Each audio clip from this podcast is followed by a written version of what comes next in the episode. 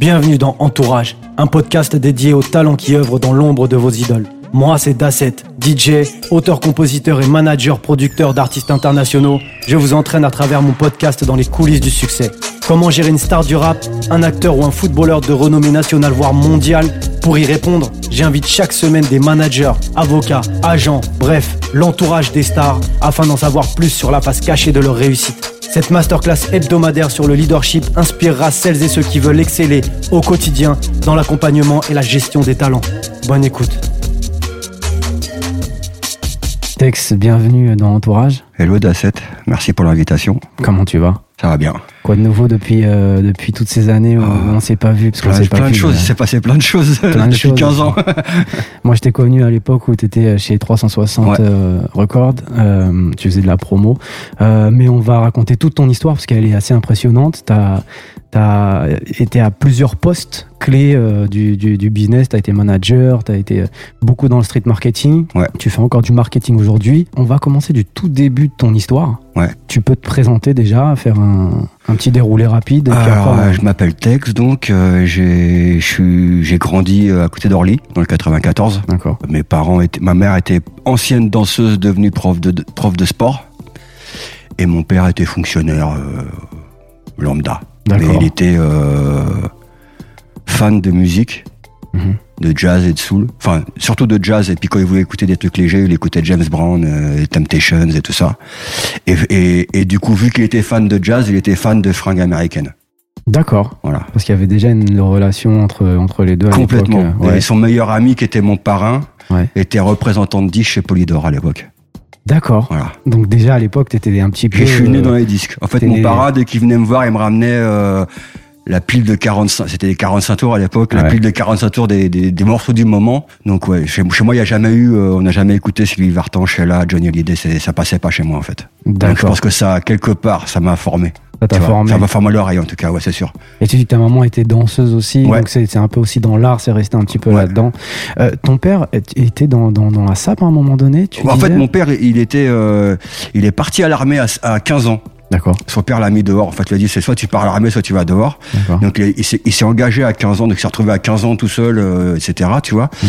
Et euh, fan de jazz déjà. D'accord. Et il s'est retrouvé au Maroc. Mhm. À l'armée au Maroc. Enfin, il était français, mais il y avait, à l'époque, euh, la- le Maroc était encore un protectorat français. Et le fait est qu'il s'est retrouvé à côté d'une base américaine. Mhm.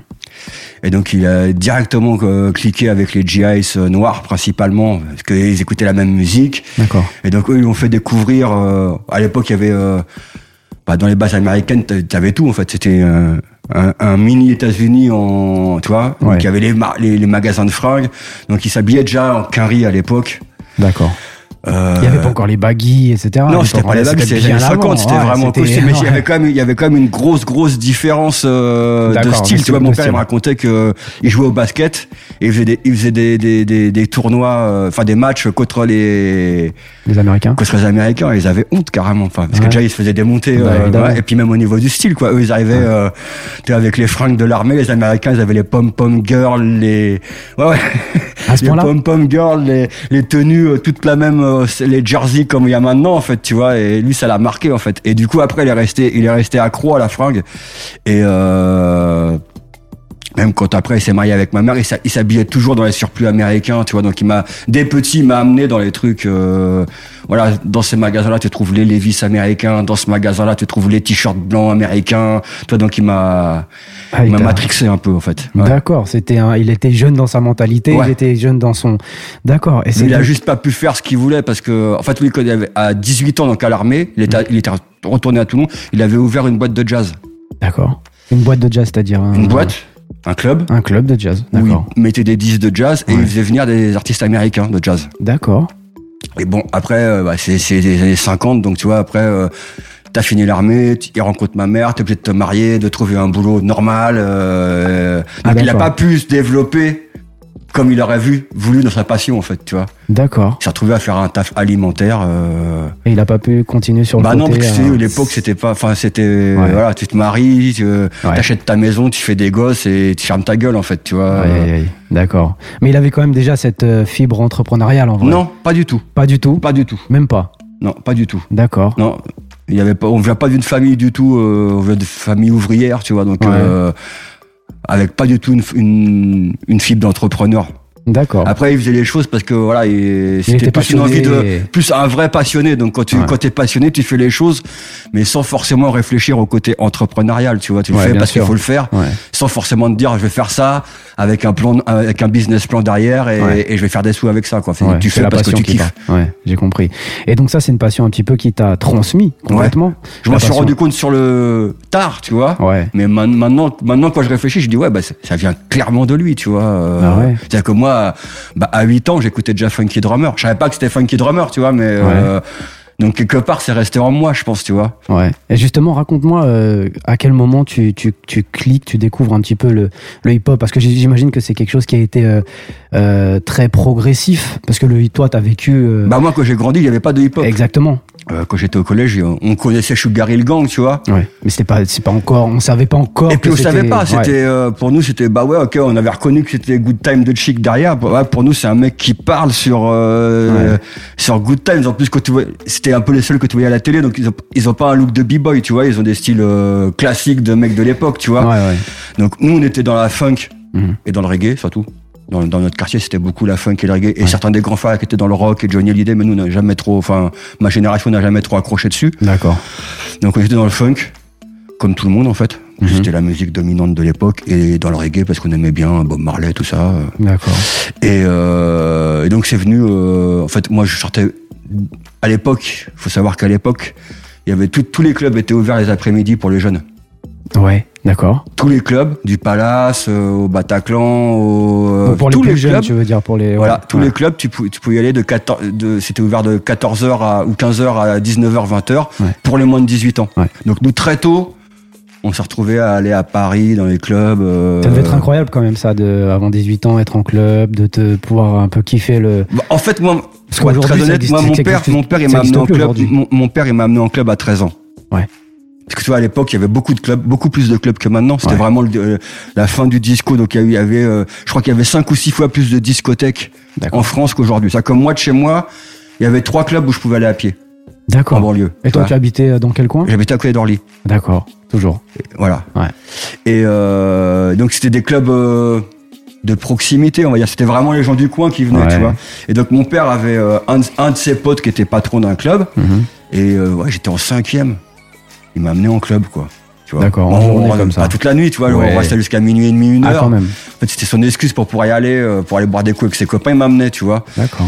Et donc moi je me suis retrouvé euh, vite, vu que le patron et le frère du patron c'était le DJ.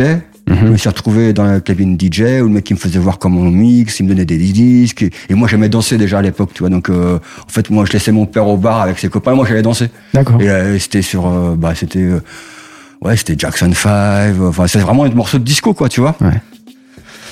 Et, euh, et donc après, bon, après euh, naturellement, euh, quand j'ai appris qu'il y avait des discothèques ouvertes l'après-midi pour les jeunes, bah avec mes gars du quartier, on y allait, tu vois. Ouais. Donc c'était majoritairement du funk qui passait dans ces, dans ces, dans ces clubs-là. Mhm. Et puis un jour, on prend le train et on rencontre des mecs de- du quartier d'à côté. Ils disent vous allez où? Nous, on va là, on allait au au Rex, voilà, au Rex Club. D'accord. Il dit ah nous, on va au Bataclan. Venez avec nous. Ah, on vient avec vous, tu vois. Et là, on se retrouve au Bataclan. Donc c'était au Bataclan, pas euh, pas le Bataclan de la Grange Aubel dont t'as parlé Fana, le premier Bataclan au Bataclan en D'accord. 1981. D'accord. Et là, on rentre, on se prend une queue là, quoi, tu vois, genre, euh, et avec des Renois, plein de mecs qui étaient beaucoup plus âgés que nous. Euh, à l'époque, ça fumait même le, la bœuf dans, dans les, dans les trucs, donc j'ai un nuage de fumée de ouf. Et on, euh, pendant une heure, on, a- on s'est mis contre un mur et on a regardé ce qui se passait, tu vois. Ouais. Et là, on a vu les premiers mecs danser hip-hop. Mais on savait pas, toujours pas que c'était du hip-hop, Ouais, hein, tu vois. ouais, Ils appelaient ça la robotique, c'est le Smurf, ce qu'on a appelé le Smurf après mais ils appelaient ça la robotique. Hmm. Et ils dansaient ouais sur euh, et de la funk et les premiers morceaux euh, de rap, De rap. mais qu'on connaissait pas parce que c'était qui était que en import, tu vois. Bien sûr. Donc il y avait que certains DJ qui les avaient, tu vois. Ouais.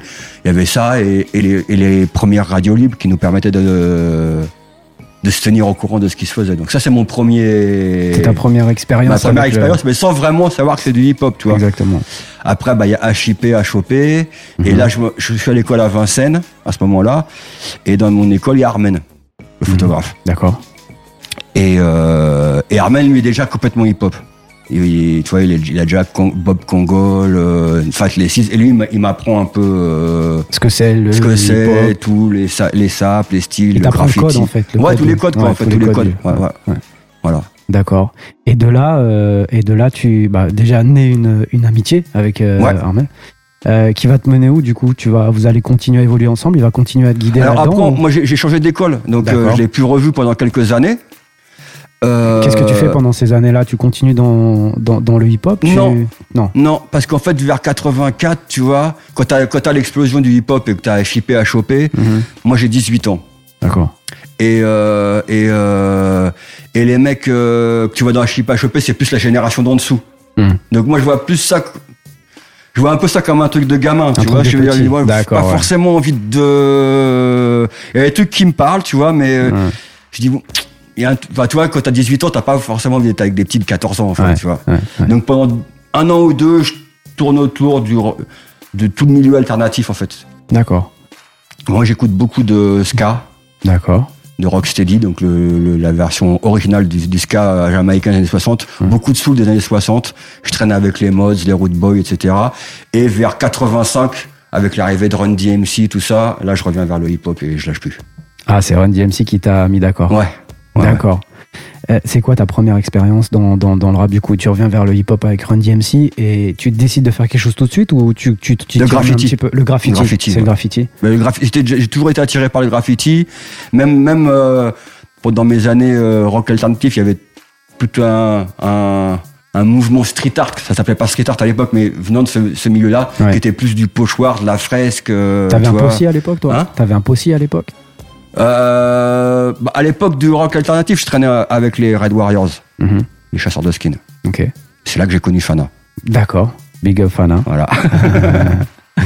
Ok. Euh, et, et de là, euh, tu passes à, tu passes. Alors, Get Busy, c'était bien plus tard. Gaby, c'est 90. Donc, 90. C'est 5 ans après, ouais. Cinq ans après, Ouais, tu ouais. fais quoi pendant ces cinq ans? Tu fais que du graphe? Tu Je fais du graphe et de la danse. et de la danse Et aussi? de la danse, ouais. ouais, ouais. D'accord. La danse debout. Danse debout. Mm. Toi, c'était la danse debout. T'as dansé un peu avec Fana? Un peu, ouais. Un ouais, peu aussi? ouais. Ok. Donc, fast forward à, à, à 90, Get Busy. Ouais. Euh, comment tu comment arrives chez, chez Get Busy? Est-ce que c'est toi qui le montes? Est-ce que c'est. Alors en fait, j'étais à l'époque, j'étais, j'avais fini la fac et je suis et, je- et mon premier taf, c'est vendeur à- au Virgin Megastore. De, des champs Des champs. Ah, Il y avait ok. que celui-là à l'époque. Ouais, de toute façon, ouais, c'est le premier. ouais, Et il m'engage parce que justement le rap commence à, à marcher. Et euh, au rayon sous le funk, les deux gars qui s'en occupent, c'est plus des mecs funk, mais qui connaissent pas le rap. Ils ont besoin d'un mec qui connaît le rap, donc ils m'engagent là. Je bosse un an. C'est toi qui, qui est venu, qui, enfin, c'est toi qui a fait la démarche d'aller euh, Bah, proposer j'ai vu une ou- annonce et puis j'ai envoyé. Voilà, c'est ah, cool. euh, Ah, ok. Tant qu'à qu'à aller bosser, autant bosser dans les disques, tu vois. Bien sûr. Et là, je me suis rendu compte qu'il cherchait quelqu'un pour le rap, donc j'étais entre guillemets la, la, la, la bonne personne. Ouais. Je bosse un an. Je m'embrouille avec. euh, alors à l'époque, le, le rayon musique noire faisait était pas un rayon séparé en fait, comme aujourd'hui, tu vois. Tu vois, à Fnac aujourd'hui, tu as un rayon euh, black music avec le hip-hop, le Ouais. R&B. Nous, on était intégrés au rayon rock. D'accord. Et donc notre boss était un rocker. Et à l'époque, les rockers, ils aimaient pas les, bah, euh, ni la, ils aimaient pas la musique noire en général, Ouais, on va dire. ouais, tu vois. ouais. Les gars m'avaient quand même sorti que pour lui, euh, Marvin Gaye, c'était euh, le Rulio- Iglesias noir. D'accord. Tu vois Ouais. Et donc je m'embrouille avec lui à un moment donné, je m'embrouille avec lui, on en arrive un peu aux mains, et il me, et il me faut signer un papier comme quoi euh, je démissionne, mais j'ai trois mois de préavis. D'accord. Enfin, je démissionne pas, ils, ils me font partir, Ouais. Donc j'ai droit au chômage, tu vois, mais il y a trois Un mois comme un accord, quoi. Ouais, un- comme ce qu'aujourd'hui ils appellent l'accord euh, à, à l'amiable, mais ça n'existait pas à l'époque, mais c'est juste pour qu'il y ait le droit au chômage et pour pas que je les attaque parce que c'est eux qui étaient en tort en fait. vois. D'accord. Donc il me faut un chèque de trois mois, mais pendant trois mois j'ai pas le droit de taffer. Chez quelqu'un d'autre, tu veux Voilà. dire Ouais. donc je me dis bah qu'est-ce que je vais faire, tout ça, machin, je réfléchis. Et puis c'est le moment, c'est le moment où si tu veux il y a les médias qui commencent à s'emparer, à s'emparer du phénomène des bandes D'accord. Où ils mélangent tout. Ouais. Zoulou, Zoulou. Ouais. Euh, Il y a la fameuse carte, il y a une carte qui sort sur. Ouais. Les cartes des bandes, mais en fait dans les bandes t'as les Little, t'as des trucs, des groupes de rap comme des bandes, tu vois. Ton gros amalgame comme d'habitude. euh, Mais pire que ouais, d'habitude parce que là ils y connaissaient vraiment rien et ils mélangent tout, tu vois. Et, euh, et je me dis ouais quand même, euh, ça serait bien que, alors, venant du, du, du côté rock alternatif, euh, dans le rock alternatif, euh, il y a beaucoup de, de fanzines. Tu vois, c'est un truc. euh, Mhm. L'information, elle passait beaucoup. Vu que c'est plein de petits. C'est un grand mouvement avec plein de petits mouvements dedans. Chaque petit mouvement a ses organes de presse, Ouais. fait par des passionnés. Ouais. Fanzine, pour euh, ceux qui sont un peu plus jeunes, fanzine, c'est un C'est le magazine hein, de fans magazine fait, papier, fait, quoi, fait, fait par le fan. fait, euh, avec les moyens du bord, Ouais, en fait. Exactement. Et donc j'étais assez proche de Crazy JM d'AZB, Mhm. qui était une espèce de plaque tournante de hip-hop à l'époque. Et je lui parle de ça. Je disais, ça serait bien qu'on fasse euh, qu'on fasse un magazine euh, où nous, où enfin c'est nous qui avons la parole, quoi. Parce que là, ça raconte n'importe quoi sur nous. C'est soit les, les médias généralistes qui mélangent tout, soit c'est les médias musicaux mais qui sont plus axés rock, donc qui, parlent de notre musique mais avec un Sans- sans connaître avec un, quoi. sans connaître et puis avec un avis de rocker en fait, Ouais, tu vois. ouais, Il me dit ah bah ouais bah justement ça tombe bien il y a Cher que je connaissais pas que je connaissais de vue mais avec qui j'ai jamais j'avais jamais euh, parlé qui a la même idée que, et- idée que toi parce qu'il faut savoir qu'avant il y avait un petit fanzine qui s'appelait The Zulu Letter Mhm. Mais il fallait être abonné il fallait être Zulu c'était Queen Candy qui, était la Zulu Queen de l'époque qui décidait qui l'avait qui l'avait pas donc toi c'était euh, voilà vraiment très très euh, Communautariste, quoi. ouais. genre, et ouais, puis ouais, très ouais, euh, personne enfin les trois quarts des gens ne savaient pas que ça existait en fait ouais, ouais, ouais. donc il nous dit bah vas-y on le fait Hmm. alors faut remettre les choses dans, dans leur dans leur Contexte, dans leur contexte. Il n'y a pas d'ordinateur à l'époque. évidemment. Donc euh, bien sûr, euh, pas de mise en page InDesign, pas de pas de Word. Comment euh, vous faisiez à l'époque, justement? Alors on prenait des machines à écrire, on D'accord. tapait des petits bouts de texte en machine à écrire. Bien sûr, sans savoir qu'il faut la même police pour tout le magazine. Donc t'as des la première page qui est écrite avec une telle police, une autre page qui est écrite avec une autre C'est police. incohérent. Pas les le- mêmes. Ouais, après tu découpes, Ouais. tu colles avec la colle tu mets des photos que tu photocopies, etc. Et, euh, et donc le premier numéro, on le fait en juin 90. Mhm. Euh, bah, c'est des photocopies qu'on agrafe le jour même euh, au Free Time des Halles. À l'époque, c'était Free Time, le, le, le Burger, le Burger King qui est à Hall, tu vois. D'accord. Après du Footlocker, c'était un. Free Time qui était là, qui était une chaîne de fast-food français qui n'existe plus. Alors, ça a toujours été un fast-food là-bas, finalement. Ouais, c'était Hein toujours été un fast-food, mais là-bas c'était Free Time. D'accord. Et, euh, et donc on, on, on va les faire photocopier via les plans d'AZB, parce que l'AZB, ils déjà des concerts et, euh, et des soirées à l'époque, donc ils avaient des plans, euh, Pour les flyers, pour les ouais, voilà, de photocopie en gros euh, dans les quartiers étudiants, tu vois, Ouais. vers euh, le quartier latin. Ouais. Donc on fait nos trucs, on les, on les agrafe et on le distribue le soir de la fête de la musique du 21 juin 1990 à Bobino. D'accord. Vous avez fait combien d'exemplaires ce soir-là? 200 ou 300. 200, 300 quand même. Ouais. Et euh, donc il y avait le- le- ce- euh, la fête de la musique, c'était tout le plateau Rapatitude. Rapatitude venait de sortir. Mhm. Donc on se dit bon, on va le donner. Ouais. Parce qu'on se dit personne va vouloir acheter un magazine. Bien euh, sûr. voilà, voilà. Bien sûr. On va le donner, mais vu qu'on on sait que ce jour-là, il y aura toutes les têtes qui comptent dans le mouvement hip-hop parisien, Ouais. puisque tu avais tous les groupes qui passaient, et donc tout le monde était là. Comme ça, on verra euh, Si ça prend. si ça prend le retour qu'on a, tu vois ce que je veux dire. On donne, les gens ils sont en fusion, ah ouais, c'est mortel, faut en faire d'autres, et là, l'histoire elle commence en fait. Tu vois. D'accord. Et, euh, et vous en avez fait combien de combien d'épisodes de- Moi, je suis parti en 93. Mhm. On, devait, on devait être au numéro 8 ou 9, je crois. 8 ou 9 Ouais, seulement ouais. Bah, tu sais, c'était. Euh, C'était vraiment à l'arrache, quoi. c'était à l'arrache. euh, on n'avait pas de fonds propres, donc euh, en fait, fallait qu'on vende les magazines d'avant pour pouvoir lancer l'autre. D'accord. Au petit à petit, on a, on a, on a, on a commencé à s'acheter un ordinateur, à avoir des, avoir des gens qui nous donnaient des conseils, à faire un truc qui ressemble à la- à- le numéro 9, si tu veux, le numéro, le numéro 0, il ressemble à rien. Et le numéro 9, c'est un vrai magazine, quoi. C'est avec une, euh, c'est imprimé, il y a une couverture en couleur, euh, Alors, c'est des agrafes au milieu, c'est pas un truc agrafé à la main. Tu, voilà. tu- euh, ça se trouve, je, je suis complètement à côté de la plaque, mais et moi j'ai un, j'ai un souvenir. Alors ça se trouve, c'est pas du tout Get Busy, mais j'ai un souvenir d'un Get Busy avec Julia Chanel dessus. Oui, mais ça, c'est bien après. Ça, c'est au début des années 2000, Ah, Voilà, c'est ça. quand Get Busy passe en kiosque, en fait. Donc, et, toi- et là, tu Et là, fais. je suis plus là, je suis plus dedans. plus là. hein. Non, en fait, c'est. D'accord. Moi, je suis là jusqu'en 93. Ensuite, ça continue sous la forme de fanzine, je crois, jusqu'à 94-95. D'accord. Après, ça s'arrête. Et il remonte Get Busy début 2000 avec Armen, justement. Armen et, et d'autres journalistes, en fait, tu vois. Une autre équipe. D'accord. Et dans Get Busy, toi, tu fais quoi exactement pendant ces huit, euh, lui. Bah, on euh, fait tous un peu tout, hein. Ouais. Tu vois, Ouais. euh, déjà on sait, déjà on apprend parce qu'on sait pas, euh, tu Ouais. vois, faire un chemin de fer, on sait même pas ce que quoi un chemin de fer. Qu'est-ce que tu as appris justement pendant ces années chez Get Busy au niveau business, au niveau. Au niveau business, pas grand chose parce que je me mettais, je me, je me projetais pas encore dans le business. Là, c'est vraiment, j'écris des articles D'accord. et c'est moi qui m'occupe de la promotion, donc je commence à monter mon fichier promo D'accord. Qui me servira euh, des années plus tard en fait. Qui servira toute ta vie, je Parce crois. que- ouais. Ouais. Oui, parce qu'en plus, enfin, en plus, tous les gens qui sont dans ces fichiers promo là, ils sont encore actifs aujourd'hui. En plus. Tu vois.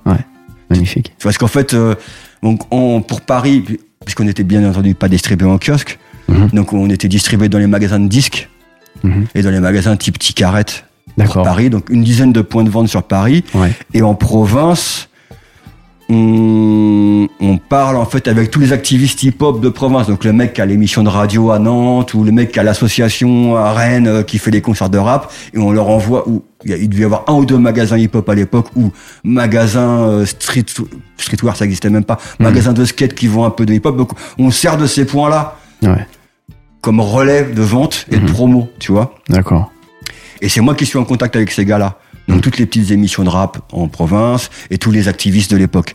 D'accord. Et il se trouve que tous ces mecs-là, ils sont encore euh, en, ac- en activité aujourd'hui, tu vois. Euh, L'ancien patron de la place, c'est comme ça que je le connais. Euh, les mecs de Marseille, c'est comme ça qu'on les rencontre. Nasty, qui présente les trucs de Red Bull, c'est un mec de Perpignan à l'époque, qui a la seule émission de radio à Perpignan. Et voilà, c'est donc ça m'a, sans le savoir, parce que c'était pas un, un but Bien business. sûr. Bien sûr. En fait, ça, a fait la, base de mon fichier promo que j'utiliserai des années, quelques années plus tard euh, pour faire la promo des Scuds et des artistes. Bah ouais, puisque en vrai, tu, quand tu les rencontres, euh, ce qui est beau, c'est que la plupart, euh, ils vont évoluer vers des choses qui sont aujourd'hui, bah, tu parles de la place par Ouais, exemple, ouais. qui sont vraiment, euh, où tu parles de Red Bull, Ouais. c'est vraiment des, Ou des- qui, des- des mecs qui maintenant font les festivals, etc. Mais à l'époque, c'était, bon, de toute façon, il n'y avait pas de, Ouais, à l'époque, il y avait pas de plan de carrière, il n'y avait pas de thunes sur la table, tu vois. Donc c'était juste une passion, c'était que des passionnés qui se rencontraient et qui parlaient entre eux. Ouais, c'est ça, exactement. Et du coup, euh, tu quittes, euh, pourquoi tu quittes Get Busy? Parce que je m'embrouille avec Shure. Tu- Tout simplement. Voilà, tout simplement. Voilà. Comme ça, tu, c'était, Ouais, bah, on n'était pas, en fait, on s'est, on s'est plus euh, mis ensemble, mis ensemble, comme si c'était Ouais, un couple, tu vois, mais on s'est plus mis ensemble parce que, euh, parce pas que, parce qu'on se kiffait, mais parce parce, que vous aviez la même idée, la ça, même. ouais, voilà. Ouais, et puis ouais. au fur et à mesure du temps, euh, comme j'ai l'habitude de dire, l'eau et l'huile, ça se mélange pas, tu vois. D'accord. Tu secoues, mais au bout d'un moment, ça se ça, se sépare. Donc euh, voilà. D'accord. Donc tu quittes Get Busy. Je quitte Get Busy et à ce moment-là, je monte Wicked, qui est ma première société, que je monte avec une nana qui s'appelle Mariam Traoré, D'accord. Qui était, qui faisait partie d'un collectif de meufs qui s'appelait les Maïs 44. Mhm.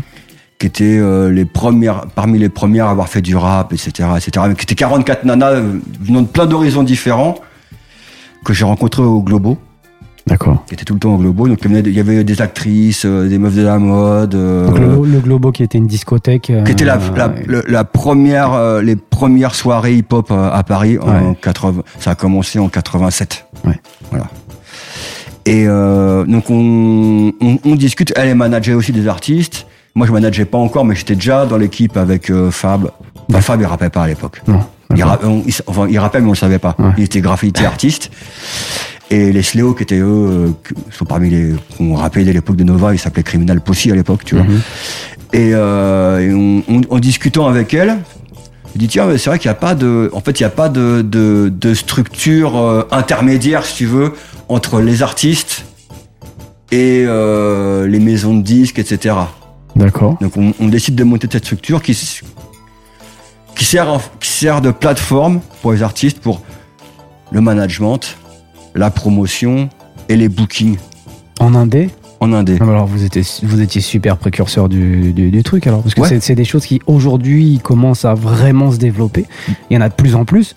Mais là tu me parles de c'était il y a combien il y a, il y a- J'étais en 93, ouais, c'était à 27, 24, c'est- 28 ans. ouais, Ouais. presque 30 ans. Ouais, presque Donc, 30 vous ans. étiez ouais. plus que précurseur. Surtout qu'à l'époque, euh, l'indépendance, c'était pas comme aujourd'hui où euh, voilà. Ah, c'était compliqué d'être indépendant. On crie sur tous les toits, je vais être indépendant, t'as un petit ordinateur. Même pas. tu- À l'époque, il y avait même pas de. Ouais, à l'époque, il y avait même pas de label indépendant. Tu Exactement, vois. exactement. C'était tout à, à cette époque-là, tous les rappeurs, ils étaient signés en major en fait, Exactement. ou dans des gros labels indépendants, mais il n'y avait pas de label hip-hop indépendant en France. Exactement. Et justement, comment vous avez fait alors pour, euh, pour relancer ce concept? Puisque trouver des, des artistes qui souhaiteraient, tu vois, se développer en indé, sachant que. Bah, en fait, on cherchait était- pas spécialement à, on, on cherchait pas spécialement à ce que l'artiste il soit en indé ou signé en major. Nous, on voulait mettre une plateforme pour que la- l'artiste puisse se développer, D'accord. tu vois. Ouais.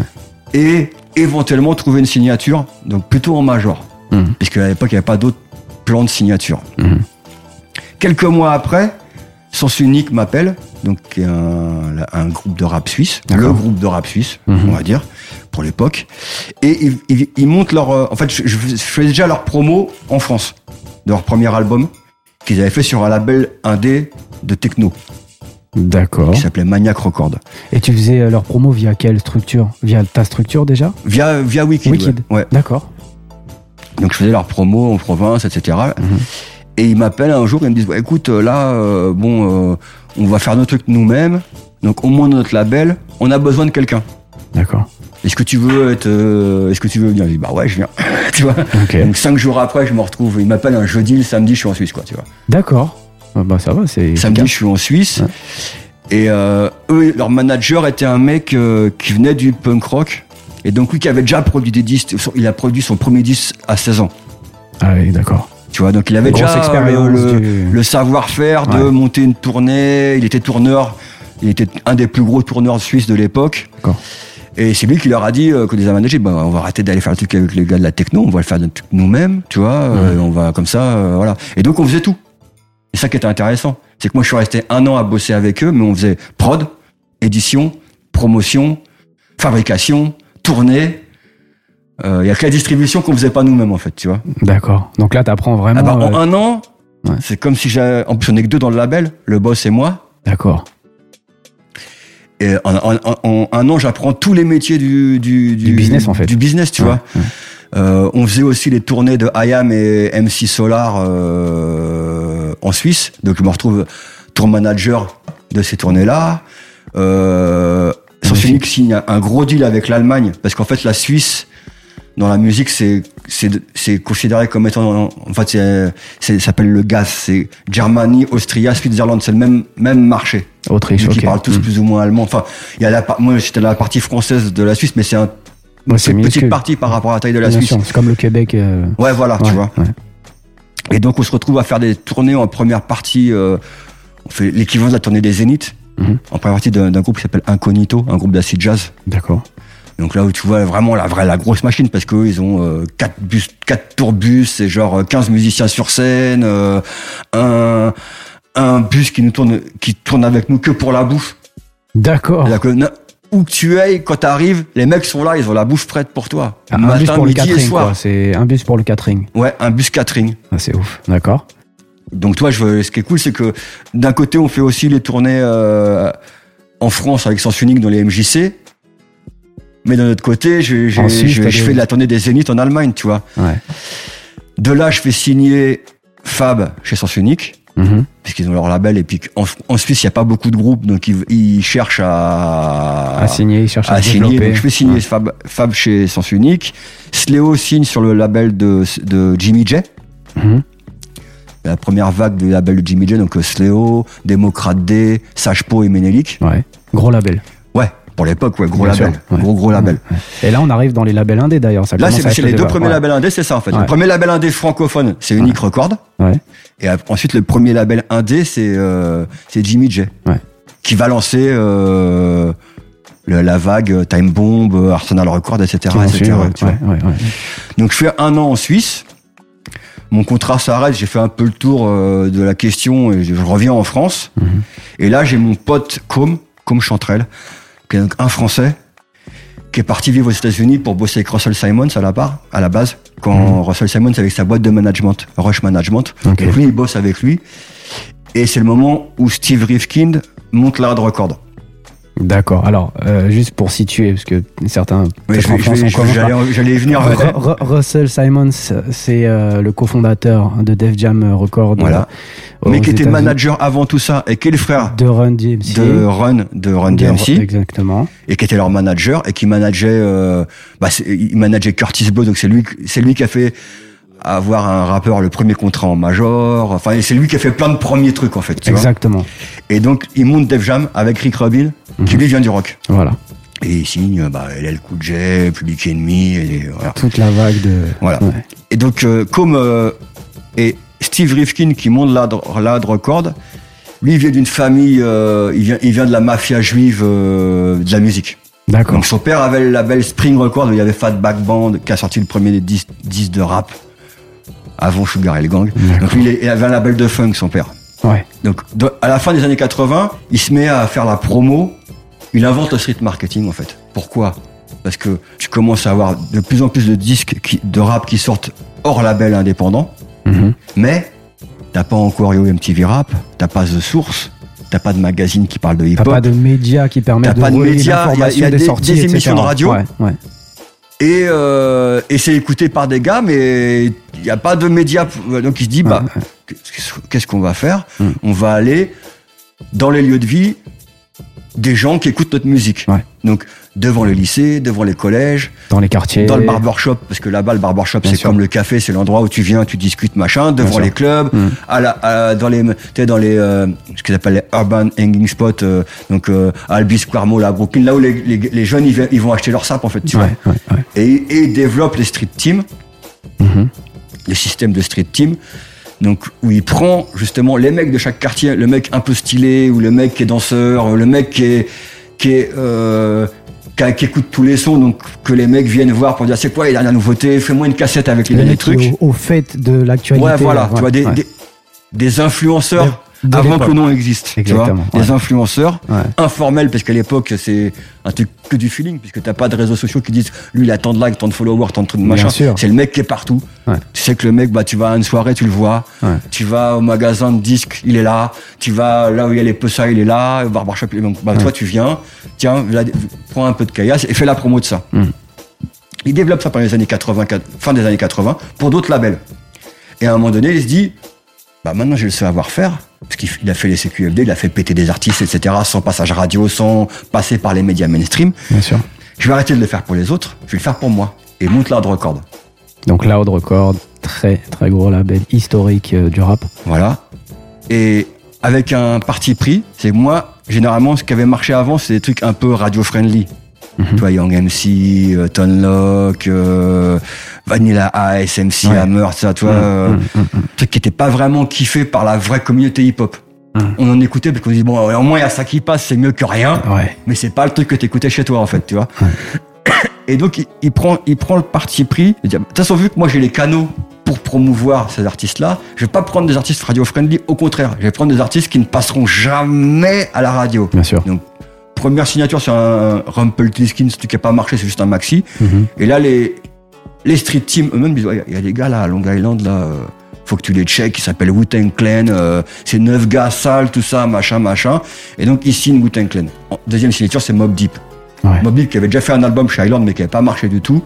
Et là, il a dit, allez-y, faites euh, vraiment, faites euh, le truc sale, quoi, tu vois. Ouais. Et donc, Chrome est là-bas. Et moi, je suis là, je reviens de Suisse, je sais pas trop quoi faire, tu vois. Et il me dit, bah, pas, viens. viens, tu vois, viens faire un stage avec moi. euh, À New York. Et je pars. Je pars à New York euh, faire un stage avec lui pendant euh, deux mois, trois mois, tu vois. D'accord. Et qu'est-ce que tu fais pendant ces 2-3 mois? Je fais plein de choses, en fait, tu vois. Je fais, euh, alors, à l'époque, je parle pas super bien anglais. C'est ta première fois aux États-Unis? Non, D'accord. c'est ma troisième ou quatrième fois. Mais je suis pas. euh, À New York spécialement J'ai toujours été à New York, moi. Toujours été à New York. La première fois que j'étais hors de New York, c'était l'année 2000, mais sinon c'était une- c'était la Mecque pour nous New York, tu vois. Donc, C'est vrai. euh, C'est vrai. mon premier voyage à New York, c'est en 1990 D'accord. pour la, fête de la Zulu Nation. Mhm. Ok. Et euh, Donc tu parles pas très bien. non, je, je, tu vois, je baragouine, mais je suis Ouais. pas, euh, Ouais. je suis pas au niveau pour aller à les réunions marketing ou quoi. ok, donc, euh, donc il me fait faire un peu bah, beau stagiaire, quoi, tu vois. Donc euh, tu sers, la- tu sers le, ca- tu sers le Café. café, à, à Prodigy et à Vogue, euh, tu t'accueilles Exhibit, euh, tu fais les traductions des bios de Sadat X, tout ça. Et il m'envoie surtout beaucoup dans toutes les boîtes.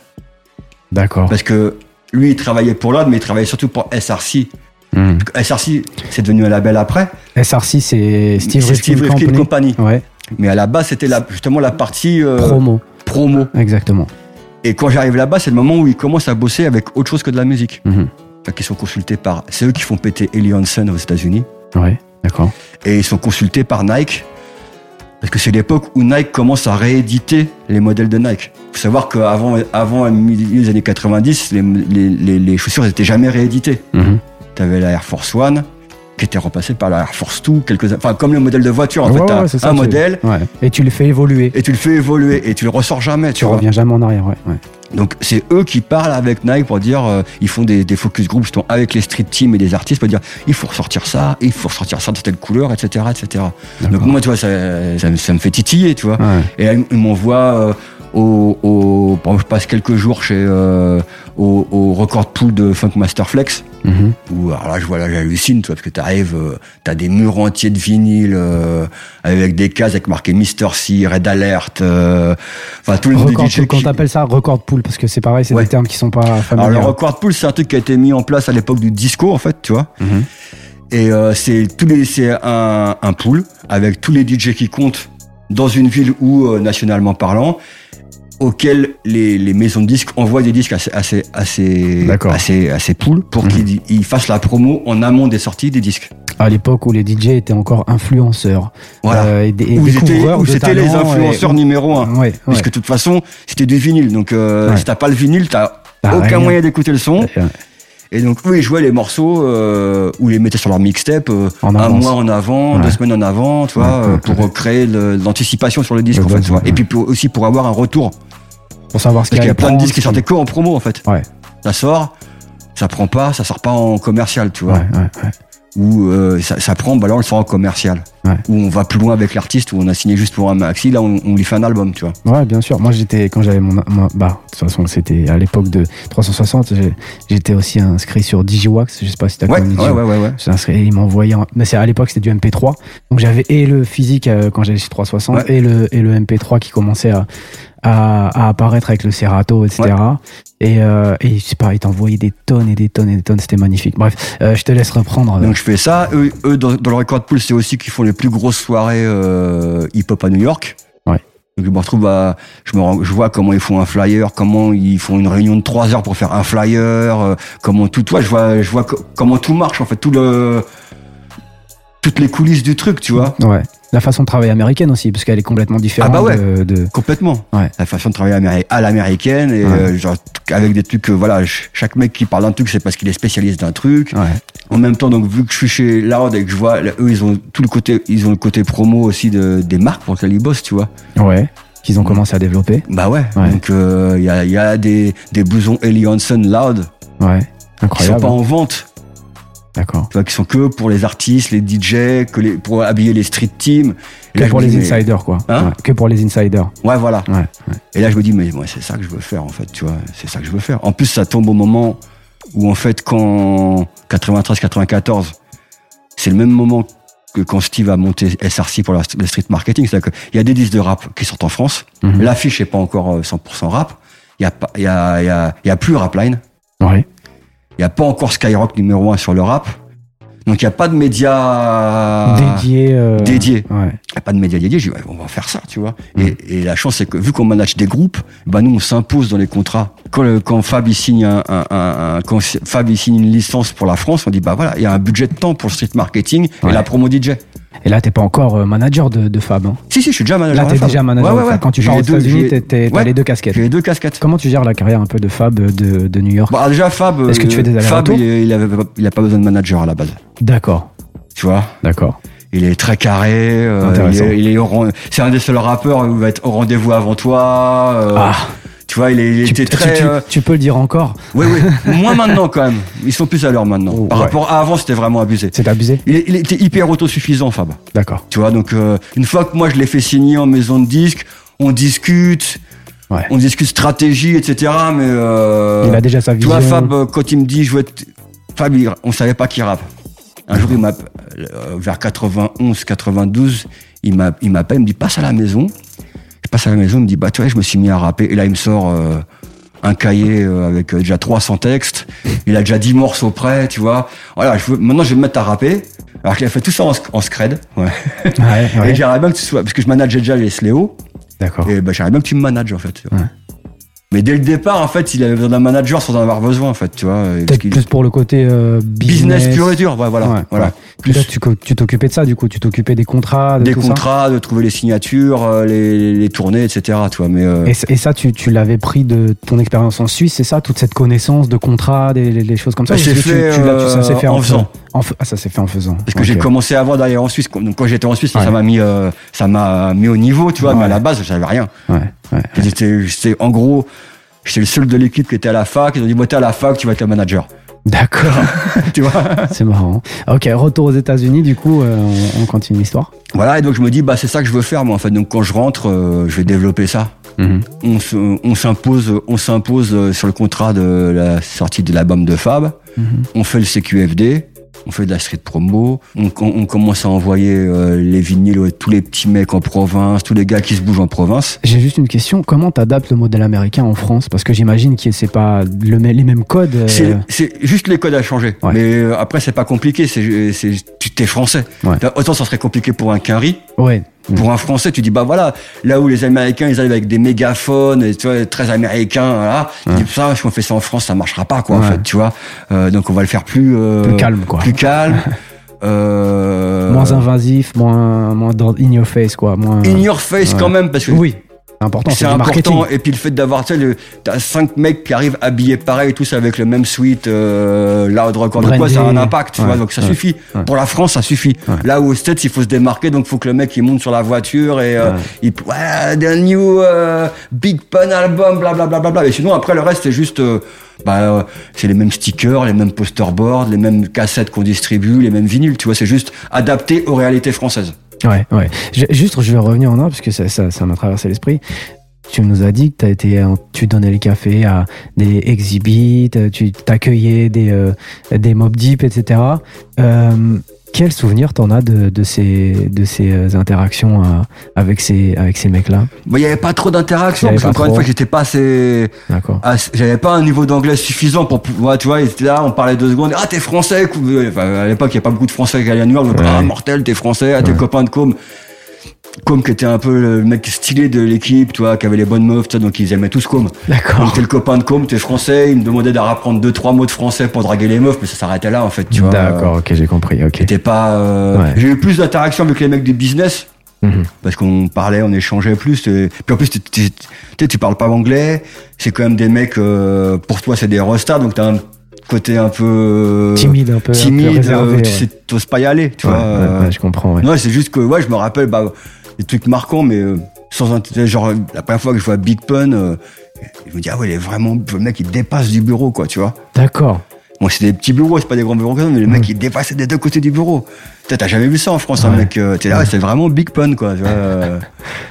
Ok, bref, Euh, on revient donc à ton retour en France et euh, donc là tu montes, tu montes ta première On structure. continue, oui. En fait, on fait toujours ça sous le nom de, sous le nom de Wikid. Qui était toujours sous Sauf que moi, je me, je lâche le management, je laisse le management à Mariam, je lâche le- la partie tournée et je me concentre vraiment sur le côté Marketing, promo. marketing et promo. Hmm. Tu vois. D'accord.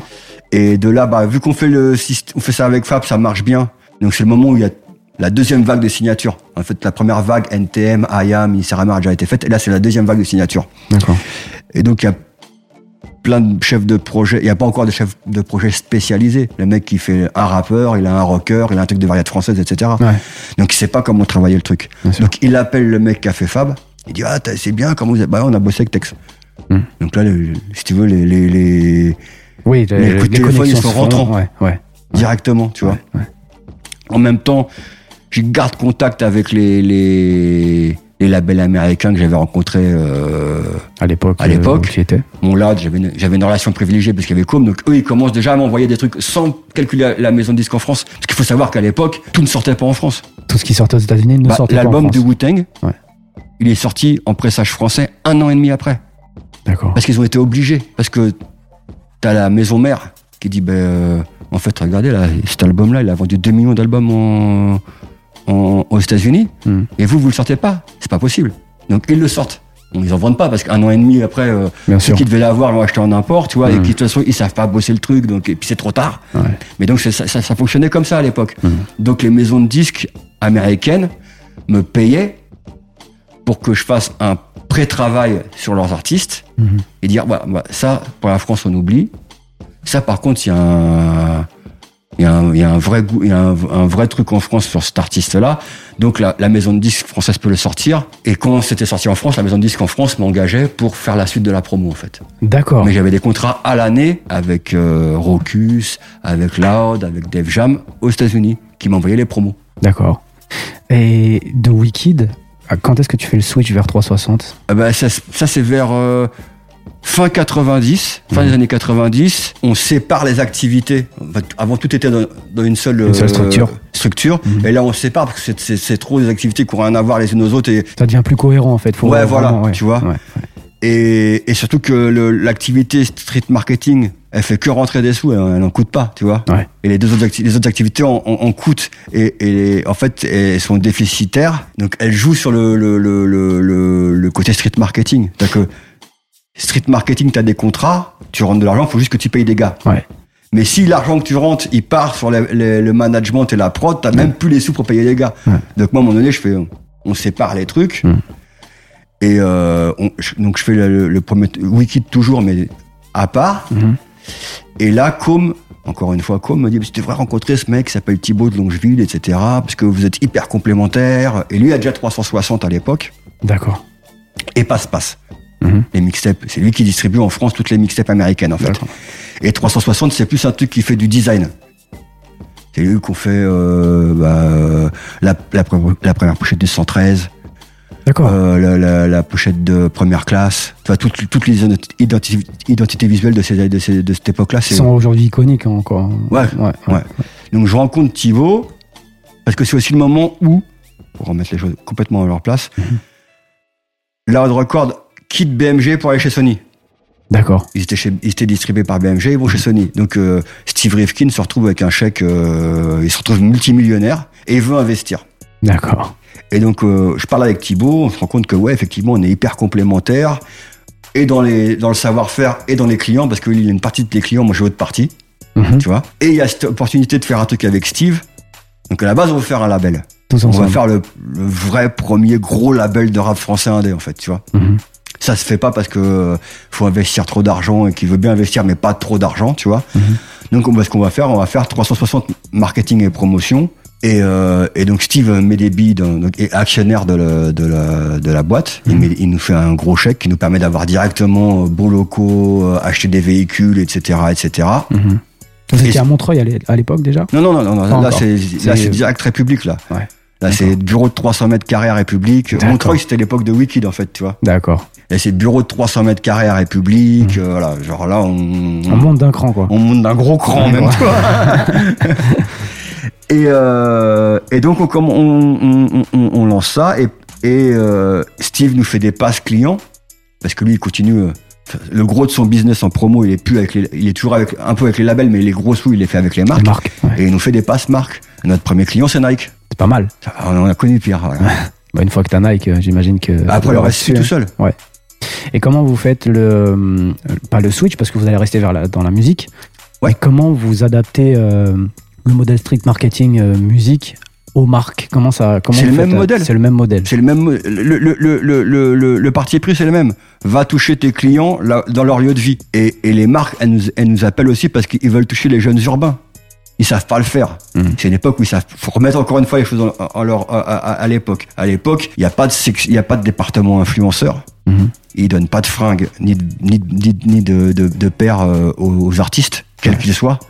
Et ils se considèrent comme des équipementiers sportifs, tu vois. Donc ils restent sur une com sport, Ouais. pur et dur. Et comment vous vous, allez- vous arrivez justement à leur faire comprendre euh, que dans si on fait de la promo, de la street promo, on peut vous amener une toute autre euh, clientèle euh, street euh, urbain. Ben en fait, c'est une demande de leur part. Ouais. Parce qu'ils ils se retrouvent des fois à des trucs, avec des trucs mondiaux à faire. Mm. Tu vois, que Nike Monde dit, bah voilà, cette année, la target, c'est le, basket de rue. Mm. Bah là, t'as plus le choix. Tu peux plus, tu peux plus tu Faire semblant, tu Basket de rue, ouais. euh, ça se passe où? C'est fait avec qui? C'est avec des gens qui écoutent du rap, qui écoutent que du rap. Ouais, euh. Ça se passe dans les quartiers, euh, etc. Donc, bah, en fait, t'adaptes à peine ta méthode de travail, tu vois. C'est juste que de donner euh, des cassettes et des trucs, tu, te- tu donnes autre chose pour un autre produit, mais c'est le Mhm. même système. Vous faisiez aussi euh, avec, euh, parce que c'était aussi l'avènement des, des marques de rue, un peu avec les Mohamed Dia, etc. euh, un peu dans les, vous faisiez, vous travaillez aussi avec ces, ces marques-là Ouais, on travaille avec Royal Wear, avec Vroom. Royal en fait, on, on, on- par exemple, avec Royal Wear, on a fait des séries de, de, de, de t-shirts, bandana promo pour la sortie d'un album de Wu-Tang. Mhm. Et en même temps, eux, ils nous filaient tout le temps des fringues pour, euh, parce que moi, mon délire, c'était que les gars soient toujours habillés pareil. Enfin, toujours habillés. Pareil, dans le même. euh, Voilà. Ouais, ouais, d'accord. Mais jamais pareil. Que tu les vois pas pendant six mois avec le même blouson. Donc, Ouais. il y avait des marques avec qui on travaillait qui, nous- qui, qui, qui les habillaient. Les labels américains nous envoyaient euh, les sweatshirts promo, tout ça. Donc, ça, c'est parfait. Et euh, les marques françaises nous donnaient euh, des trucs en plus, quoi, tu vois. Mhm. Nous donnaient des survêtements, euh, des baggy, des ensembles en jean, euh, pour que visuellement, quand les gars ils arrivent, tu les remarques. En plus, à l'époque, on, a- on commençait à avoir les camions euh, habillés, tu vois. Ouais, On avait un camion avec une sono de 1 kilo, 1 kilo de son dedans, tu vois. d'accord. Donc quand on arrivait, on nous voyait et on nous entendait. D'accord. Et comment vous avez justement, euh, enfin, est-ce que tu peux nous raconter un petit peu l'évolution du euh, du street marketing côté côté marque? Parce que les marques n'ont pas toujours été, euh, enfin, avec non, non, elles étaient hyper frileuses. Ouais, voilà. Comment justement, comment vous avez réussi un petit peu à, à casser le, Alors on s'est battu. C'était un combat euh, qui a duré tout le temps. D'autant Ouais. plus que nous. encore aujourd'hui un petit peu avec non, aujourd'hui c'est pas pareil parce qu'aujourd'hui t'as des chiffres. Ouais. Aujourd'hui, euh, le mec, il- tu veux toucher les jeunes, bah t'as pas, juste pas pas, le choix. choix. Tu vois, Ouais. si tu parles Le pas rap ouais. tu parles juste pas aux jeunes. Alors qu'à l'époque, ils avaient tout. Vu que tu vois, il y avait pas, il y avait pas les chiffres. Comment vous faisiez Est-ce que tu peux nous raconter justement, le, toi, tu, qui as vu l'avènement de ça en fait, qui était en plein dedans, parce que c'est ton truc le marketing. Ouais. Comment ça a commencé au début? Comment vous êtes battu Comment comment ça ça, ça, ça s'est fait tout ça techniquement? Bah, tu vois, par exemple, je vais donner un exemple. Qu'on a, on a, on a commencé à, assez vite à bosser pour les marques de téléphonie mobile. D'accord.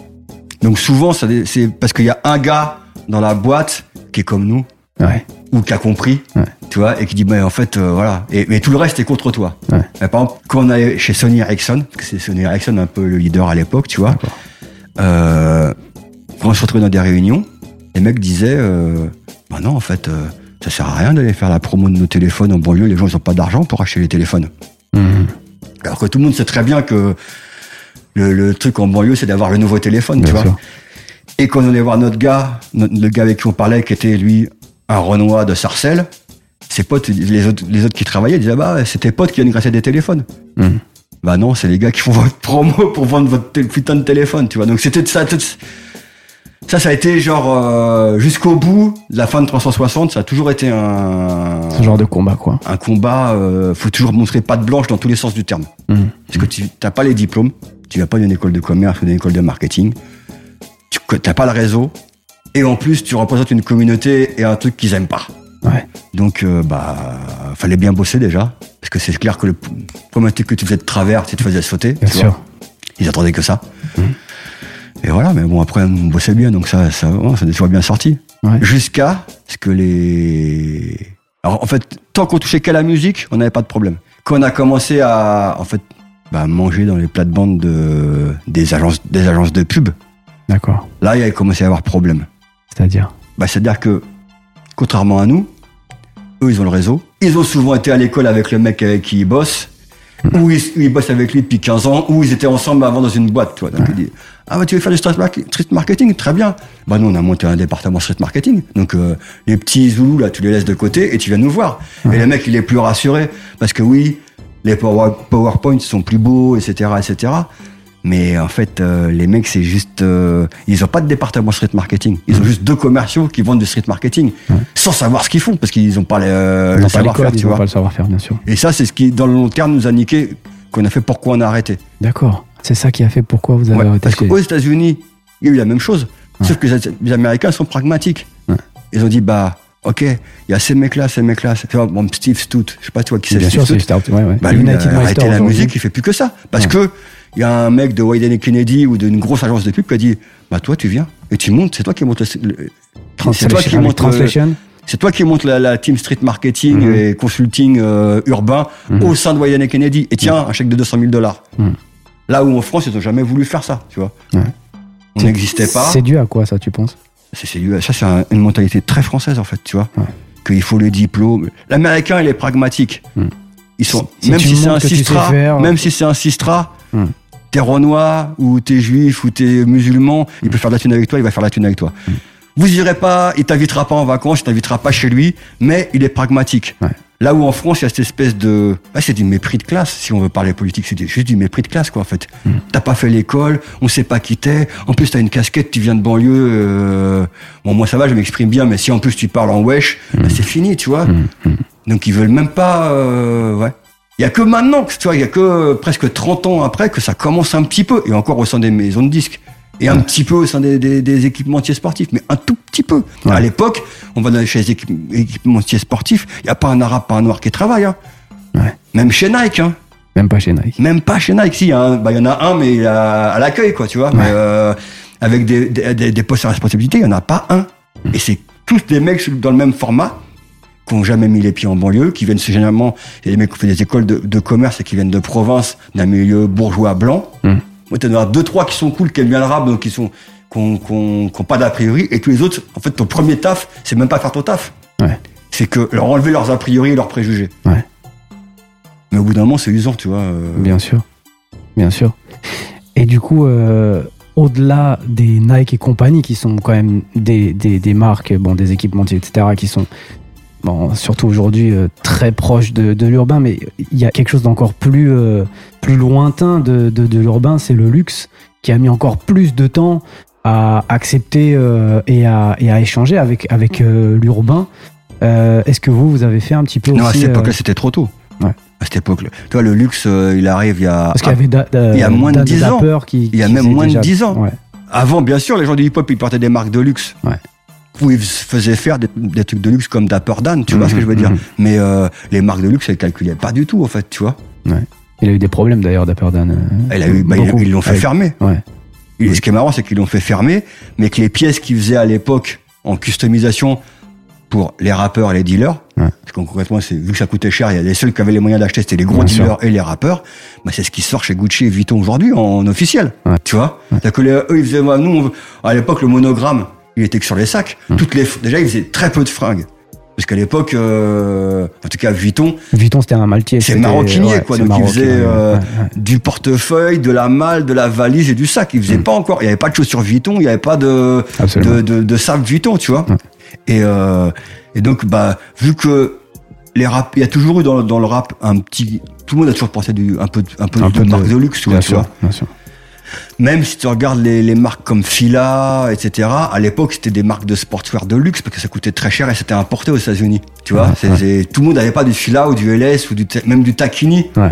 Même ici, hein. Quand, moi, je me rappelle au collège, quand Fila et Takini c'est arrivé en fin des années 70, ça coûtait 1000 francs le survêtement. C'était genre, euh, limite comme 1000 euros. Enfin, c'est un truc que tu- à aucun moment tu pouvais demander à tes parents. Ouais. C'est soit t'avais un frère euh, qui bicravait et qui te l'achetait, soit t'étais un bon voleur, soit t'avais jamais un Takini ou un Fila, quoi, tu vois. À ce point-là. Ah bah ouais, ouais, bah ouais. C'était, allez, tu pouvais avoir une paire de Stan Smith, ça coûtait 200 francs. Donc ça restait humain. Des survêtements Adidas entrée de gamme, mais ça s'arrêtait là, quoi, tu vois. Et euh, justement, cette, euh, cette, euh, la mode en France, hein, la mode dans le rap en France, on a l'impression que c'est quelque chose qui est un peu inexistant par rapport aux États-Unis où c'est beaucoup plus. Bah, on voit, on l'a vu avec Pop Smoke euh, qui été sponsor par, par Vuitton par exemple. On le voit avec Kanye qui, qui a des gros deals euh, avec euh, aussi d'au- d'au- d'autres marques, Pharrell avec Vuitton Ouais, aussi, enfin, etc. Euh, Une pléthora. En France, on a l'impression que bah, déjà, on n'a aucun rappeur français qui soit sponsorisé par, par euh, un, un Vuitton par exemple, alors que c'est une marque française. mais qui sponsorise les rappeurs américains. Il est où le, le disconnect entre On en revient à ce que je dit tout à l'heure. Ouais. En France, un Américain me dit, ah bon, même s'il aime pas le, s'il déteste le rap et qu'il déteste Kanye, il dit, bah, ce mec-là, si je le prends, mon business, il passe de 20 à 60. Donc, Mm. je le prends. Mm. En France, on est toujours en train de se dire, ouais, mais euh, le communautarisme, les islamo-gauchistes, les indigénistes, etc. le côté euh, banlieue, euh, euh, noir arabe, euh, musulman du rap, il colle à la, il colle à l'image du truc. Donc là, ça évolue parce qu'ils ont plus, comme je te disais avant qu'on commence l'émission, ils ont plus vraiment le choix. Hmm. Tu veux toucher les jeunes, t'es obligé d'aller vers du rap. Maintenant, ils le font vers les, les artistes américains qui, de toute façon, faut pas se mentir, font beaucoup plus attention à leur image, à tous les niveaux, qui ont des personnels stylistes depuis 30 ans. Hmm. Tu vois, donc, euh, faut pas croire, hein, les trois quarts, c'est pas eux qui choisissent leurs fringues. Hein. Ouais. C'est pas eux qui choisissaient telle marque, c'est parce qu'ils ont un, un styliste, mais un styliste qui est dans la vibe hip-hop. Pas un styliste français qui est 100% mode, tu vois. Mhm. Qui, est entre les, qui connaît la vibe hip-hop, parce que généralement, c'est des mecs qui nous ressemblent, qui ont grandi aussi à Brooklyn, euh, dans le Bronx, etc. Donc, qui connaissent l'histoire du hip-hop, mais qui s'intéressent à la mode, donc qui ont aussi le côté mode, mode, et qui font euh, le best of both worlds, tu vois. Ouais. En France, il n'y a pas ça, tu vois. Et c'est dû à quoi justement? Pourquoi en France on n'a pas ce, ce- Des ce- préjugés. C'est que du préjugé et du mépris de classe, c'est tout. Parce qu'aujourd'hui on Ça a. et, et- le recrutement. Hmm. Parce qu'au final, si tu regardes bien, le, le problème, c'est un problème de RH, Ouais, de recrutement. d'accord. Si- vu qu'on continue à prendre que des mecs juste par rapport à leur euh, à leur CV, Mhm. enfin leur CV, Ouais, leur le- cursus scolaire, Ouais. mhm. tu vois? Ok, c'est super. T'as as, peut-être fait une, euh, une une méga grande école de marketing, mais là on parle d'un sujet que tu connais pas et que vu qu'en plus t'es plein de préjugés, tu vas pas te mettre au niveau. Hmm. Donc, moi, par exemple, j'ai bossé avec des mecs en Allemagne. Le mec qui s'occupait de Rockefeller en Allemagne, enfin chez Universal de Rockefeller en Allemagne, c'était un fan de techno. Alors Rocafella qui était le label de Jay-Z Voilà. et Dame Dash à, à Il s'occupait de la carte de Jay-Z en Allemagne et, et de Rockefeller pour, pour Universal. Mhm. Les mecs venaient de la techno. Ouais. Donc je parle avec lui, mais comment t'as fait? Bah, bah, J'ai fait mon taf. Mhm. En fait, bah, j'ai pris, mon, j'ai pris mon, ma voiture, parce qu'en Allemagne, c'est beaucoup plus décentralisé qu'en France. Chaque, chaque grosse ville, a- c'est une scène à part. D'accord. Avec, un euh, peu comme Paris et Marseille on va dire, mais pire. là c'est en- c'est encore plus délocalisé. Pire, parce quoi. que en fait, Ouais. c'est chaque ville, elle a ses propres magazines, ses propres clubs, ses propres. Tu vois, c'est vraiment euh, presque un mini pays chaque euh, truc, tu vois, avec ses propres goûts, etc. Donc j'ai fait toutes les, j'ai fait toutes les grosses villes de- d'Allemagne. J'ai été rencontrer les mecs qui comptent. D'accord. Le, le gros, le gros DJ de Munich, le gros DJ d'Hambourg, le gros DJ de Berlin, les, les crews de danseurs dans telle ville, les magasins, etc. pour voir comment ça marchait. Ouais. En France, ja- en France, allez, on- ils vont au Hall, au pire, tu vois. Ouais. Au pi- a- avant, parce que maintenant c'est plus comme avant les halles, mais au pire ils allaient au hall, tu vois. Ouais. Mais il n'y en a aucun quand même, j'ai mis un pied dans une banlieue. C'est moche. C'est moche. mais c'est la réalité. Est-ce que est-ce que c'est pas aussi un problème peut-être d'image euh, qui est qui est véhiculé un peu par les par par les moi je fais une généralité mais par beaucoup de rappeurs français euh, Ah, c'est l'image qui est, l'image qui est véhiculée au States, elle n'est pas spécialement mieux. Hein. non c'est sûr mais euh, regarde par exemple il y a, il y a Bah, eu nous, on n'a pas eu le euh, crack, on n'a pas eu tous ces trucs-là, hein, tu vois. non, non, je te parle, je te parle plus récemment, bien sûr. hein, je te parle pas de, de je remonte pas jusque là, mais euh, par exemple, si tu prends le cas de moi à la squale avec Lacoste, euh, qui a été finalement un fiasco, mais qui était pourtant prometteur. On s'est dit que ça allait peut-être ouvrir les, les- les portes de quelque chose, qu'un Lacoste euh, s'ouvre comme ça. Pour un- moi, ils ont fait un une erreur de- fatale. ouais. Si tu devais ouvrir, bah fallait ouvrir avec Arsenic, frère. À l'époque, alors. non, même maintenant, Encore aujourd'hui. c'est pas grave. Regarde, euh, Gucci, ils ont repris Dapardan il y a deux ans. Ouais. 30, 40 ans Ouais, il est après. jamais trop tard, quoi. Mais c'est voilà, Mm. on- on- ils ont refusé à l'époque parce que c'était une autre époque Bien sûr. et que etc. Au jour d'aujourd'hui, bah tu sais ça aurait été un truc genre euh, give back quoi, tu vois. Ouais. euh, voilà, même euh, en plus c'était au moment où Lino il sortait son album. Mm. Bah voilà, tu prends les gars, tu refais la pochette de de du premier album avec des fringues de maintenant Ouais. et tu dis bah merci Arsenic de nous avoir boosté pendant tant d'années. De plié. Ouais. Pas besoin d'avoir fait une grande école de marketing pour ça, tu vois. Et après, tu peux prendre des nouveaux. Mais, Mais, tu là, que- t'es t'es inattaquable. T'as genre, t'as- voilà, voilà. Ouais, on ouais. les mecs qui ont fait ça, c'est eux, tu vois. Merci à eux, qui ont porté la- le drapeau de la marque. Regarde, Ralph Lauren, qu'on parlait tout à l'heure là, Mhm. Ralph Lauren, au jour d'aujourd'hui, il met les low life dans ses, dans ses livres. Il, est- il, il- il fait des lettres de remerciement en Les low low life. life, on n'a pas parlé des low Ouais. life, donc c'est les low life, c'est. Et le si life, c'est ceux qui ont démocratisé la, la marque Ralph Lauren euh, à New York. à New York. mais qui à la base volait les, les fringues dans les grands magasins Ouais. et se retrouvait dans la rue euh, habillé euh, de la casquette à la, à la chaussette en Ralph Lauren, tu vois. Ouais. Et c'est eux donc qui ont, rendu la marque cool à, à- à New York. Pendant des années, Ralph Lauren n'a pas craché dessus par contre, mais il faisait comme si ça n'existait pas. Hmm. Il y a trois ans, ils ont commencé à rééditer des modèles des années 90, D'accord. des modèles qui ont été popularisés par les low life. D'accord. Et là, ils les ont intégrés aux campagnes. Intelligent. Tu vois Ouais. Et bah voilà, bah merci, parce que c'est grâce à vous que ces pièces-là, elles n'ont pas été faites pour vous à la base, Bien sûr. mais c'est grâce à vous si ces pièces-là sont devenues iconiques Mhm. et que maintenant elles valent 5, 6 000, 7 000 dollars euh, euh, en, en- en- les versions originales, tu vois, et qu'on peut en ressortir. Mhm. Smart, après tu peux aller avec qui tu veux. Bien sûr. Après, tu peux prendre les nouveaux. de- tu vois, mais au moins, t'as fait le. Voilà, t'as as rendu honneur à ceux qui ont fait que ta marque, elle est là aujourd'hui. Hmm. Lacoste l'a pas fait. Lacoste a choisi Moa la Squale juste parce que un des DA de Lacoste kiffait Moa la Squale. Ouais. Et en plus, faut savoir, pour la petite histoire, que l'histoire de la collab, il il- c'est un coup de bluff à la base. Ouais, ouais, c'est ça le pire. C'est-à-dire que le mec est dans le showroom de Lacoste, Ouais. il prend, il, il fait une story, euh, une story Insta. Ouais, la famille, euh, la collab, euh, elle arrive. Alors qu'il y a pas, il, y a même, il est même pas là pour parler de la collab, il est juste là pour prendre deux trois peu ça, tu vois. Ouais, ouais. Du coup, euh, bah t'imagines euh, quand t'as l'impact sur les réseaux d'un mec Bien comme comme Moa, genre waouh, ils ont été obligés de la faire. C'est pas une, c'est en fait. pas un- comme quoi, tu vois, comme quoi ils sont toujours à l'ouest. C'est pas une initiative Lacoste. Non. C'est fou quand même. Ouais. Donc on lance un gros message à, à Lacoste. Les gars, réveillez-vous là. On venait Signer un chèque à arsenic, pardon, Ouais, signer un chèque arsenic. ouais, bah ouais. C'est comme à l'époque d'Adidas où euh, Run DMC arrive avec. euh, Ouais, mais euh, ils ont signé le chèque. Mais eux, ils ont signé le chèque. Voilà. Et ben à un moment donné, faut, tu vois, faut se Bah ouais. réveiller, faut faire les choses et surtout qu'aujourd'hui, euh, ils, ils ils profitent quand même beaucoup encore euh, de, de, de cette image un petit peu euh, urbaine, même s'ils l'ont rejeté pendant longtemps. Ils ont, ils ont signé il y a pas très longtemps. Bah, de toute Comme- façon, comme je te disais, base, la euh, source, tu vois. Euh, comment dire, euh, Lacoste. Lacoste, c'est pour faire du tennis. Ouais. Sur 100 polos Lacoste qui sont vendus, il y en a combien qui voient un terrain de tennis? Bien sûr. Bien sûr, c'est un, un un accessoire de max, mode. tu vois. Un accessoire de mode avant tout. Bah ouais. Ouais. Et comment t'as vu justement cette évolution, toi, de, de, de relation entre, entre toutes ces marques et, et notre milieu? Ça a été un peu compliqué, non? C'est toujours compliqué. Ouais. Encore une fois, même aujourd'hui, ils le font, parce qu'ils n'ont pas le choix. Ouais. Parce que voilà, là, aujourd'hui, on a ces fameux chiffres. Bah, tu vas voir, un, tu bosses avec une marque, tu veux toucher les jeunes? Bah voilà, regarde. Les 100 titres les plus streamés l'année dernière en France, c'est ça. Parce qu'aujourd'hui, c'est ce que tu fais. Aujourd'hui, tu es consultant pour les marques. Voilà. Alors, est-ce que tu peux nous raconter un petit peu justement euh, ce que tu fais exactement dans ton. Ouais, C'est suivant les marques, mais euh, ça peut être euh, les, les aider à pas se tromper, à choisir les bons chevaux. Ouais. Tu vois Parce que euh, eux, vu qu'ils connaissent rien au rap, pour eux, il n'y a pas de différence entre guillemets entre Alpha One, euh, Joule, euh, SCH, SF Gecko, tu vois Hmm. C'est juste des rappeurs, quoi, tu vois Ouais.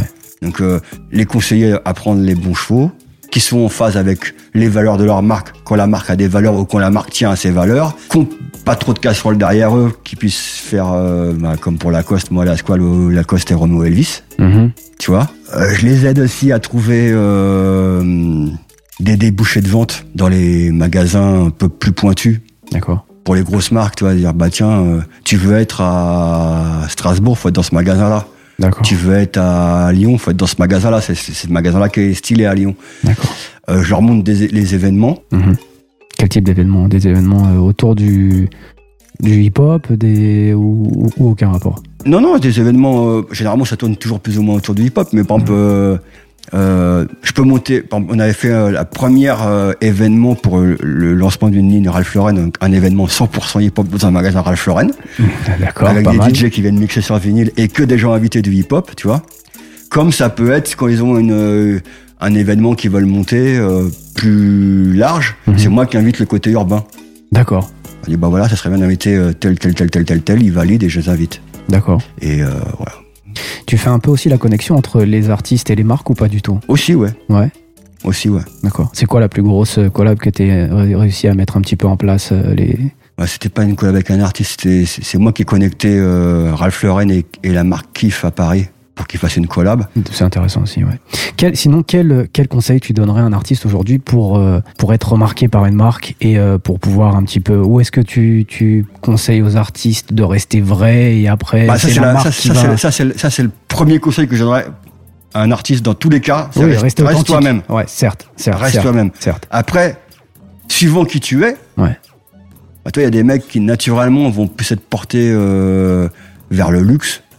Ou vers la mode, on va dire. Plus, on va dire vers le côté mode. Des mecs comme Esprit Noir, tout ça, tu vois, qui eux sont, sont des modeux, en fait, tu vois, qui aiment la mode. Mhm. Et t'as des mecs qui vont être plus quartier, qui vont rester quartier, tu vois. Mais même ces mecs-là, tu peux les connecter à des Nike qui ont cette, à des Snipes. Bah, en fait, tu ouais, peux les eux, tu pourras des- jamais les mettre avec le luxe. Quoique, bah, Non. Pop Smoke, il avait. C'est les States. Ouais. Pas pareil. Non, mais justement, c'est, est-ce que justement, c'est quelque chose qu'on peut. Et les, non, pas en France. Tu peux pas en France. Pas en France, ça marchera jamais. Parce qu'il reste, il reste très old school. Ouais. Toi-même, moi, quand je, maintenant, ça fait trois ans que je bosse avec Ralph Lauren. Mhm. euh, c'est c'est des c'est de les- c'est je creuse des tranchées en fait, tu vois.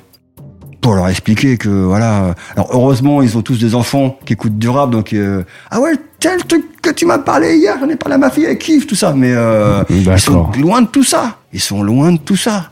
Ils vois, ils ont été formatés pour faire euh, un truc luxe premium, euh, Ouais. bourgeois blanc, euh, Neuilly, Auteuil-Passy, Ouais. et ils se retrouvent à devoir aller faire la Courneuve, Grigny, Sarcelles, tu vois, donc ville, ville dans lesquelles ils ont jamais mis les pieds. Bien sûr. Donc ils connaissent pas le, les, les, le- les codes et tout ça, tu vois. Complètement. Bon, écoute, je crois qu'on a fait pas mal le tour de- du sujet. Est-ce qu'il y a d'autres choses sur lesquelles tu voulais avancer? C'est quoi le futur pour toi euh, maintenant? Tu vas continuer là-dedans en consultant? Est-ce qu'il y a des, des projets en cours? Est-ce qu'il y a des... Là, je suis en train de, je prépare un livre D'accord, avec euh, Tonton Gibbs, je sais pas si tu vois qui c'est, qui est un influenceur sneaker qui vient de- du 91, d'accord. et Tequila Tex. Ah d'accord, TTC.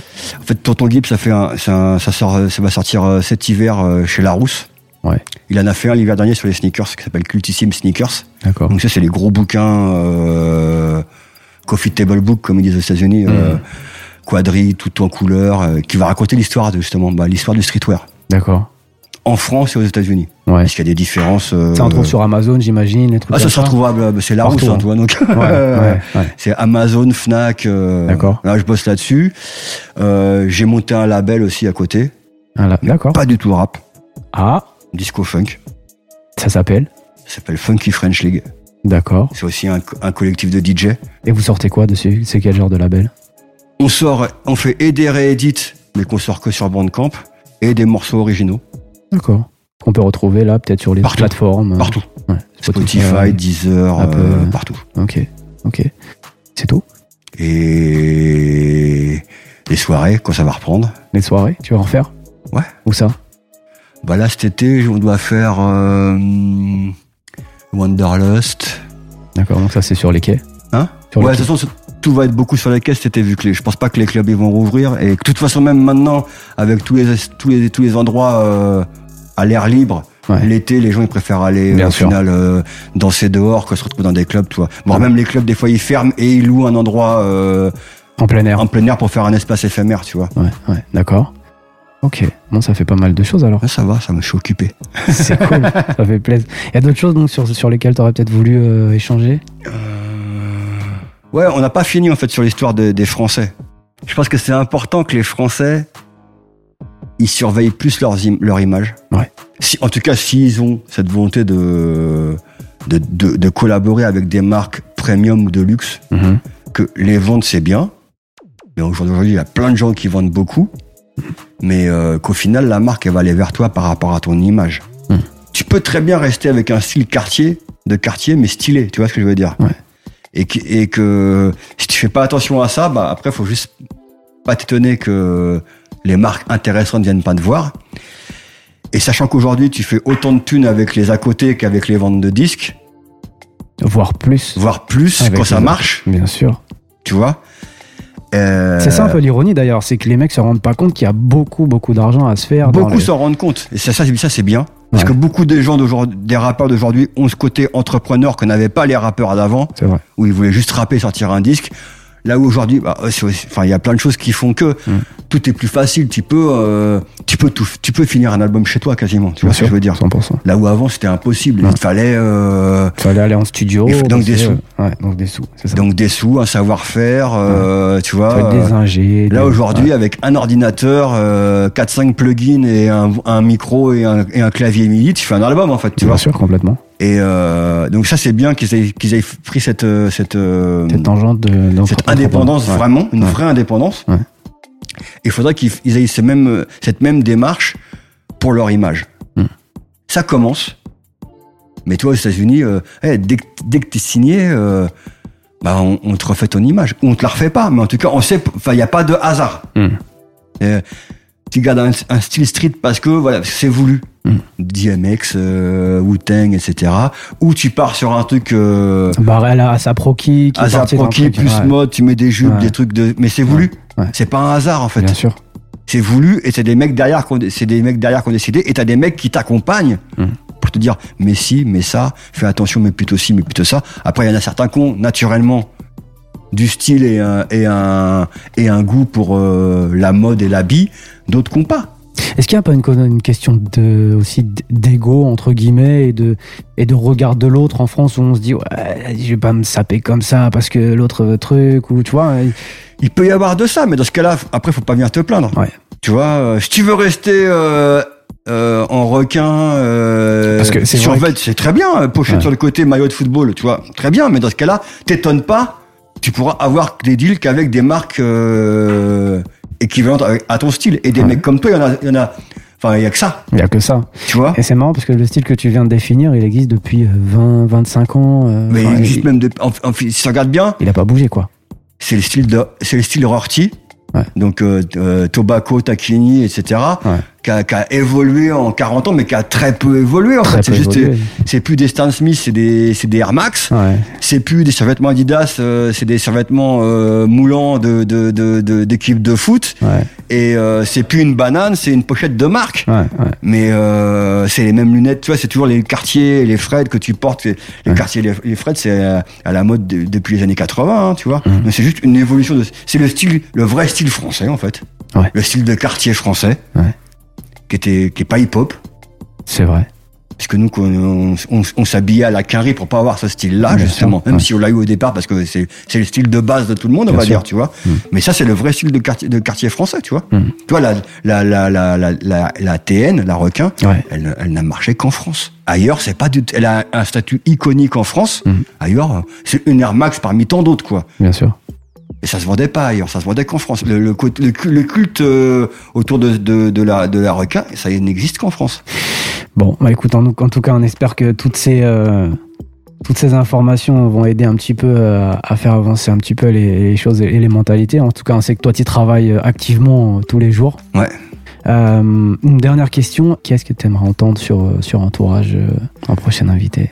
De ceux que t'as pas encore fait, Ouais. J'aimerais bien écouter et entendre euh, des gars du- de la première vague des labels indépendants, D'accord, les gars de Time Bomb ou d'Arsenal ou etc. Tu vois. d'accord, Et un mec comme Brucey Kanji, d'accord. parce qu'il a un vrai parcours, tu vois, de faire commencer à faire des des battles euh, au fin fond du 77 et finir euh, à le faire mondialement avec une finale euh, à Bercy avec quasiment sans aide en restant tu vois c'est c'est inspirant je trouve Ouais, ouais, ouais. Bruce, on, on nous l'a, on nous l'a déjà, déjà proposé.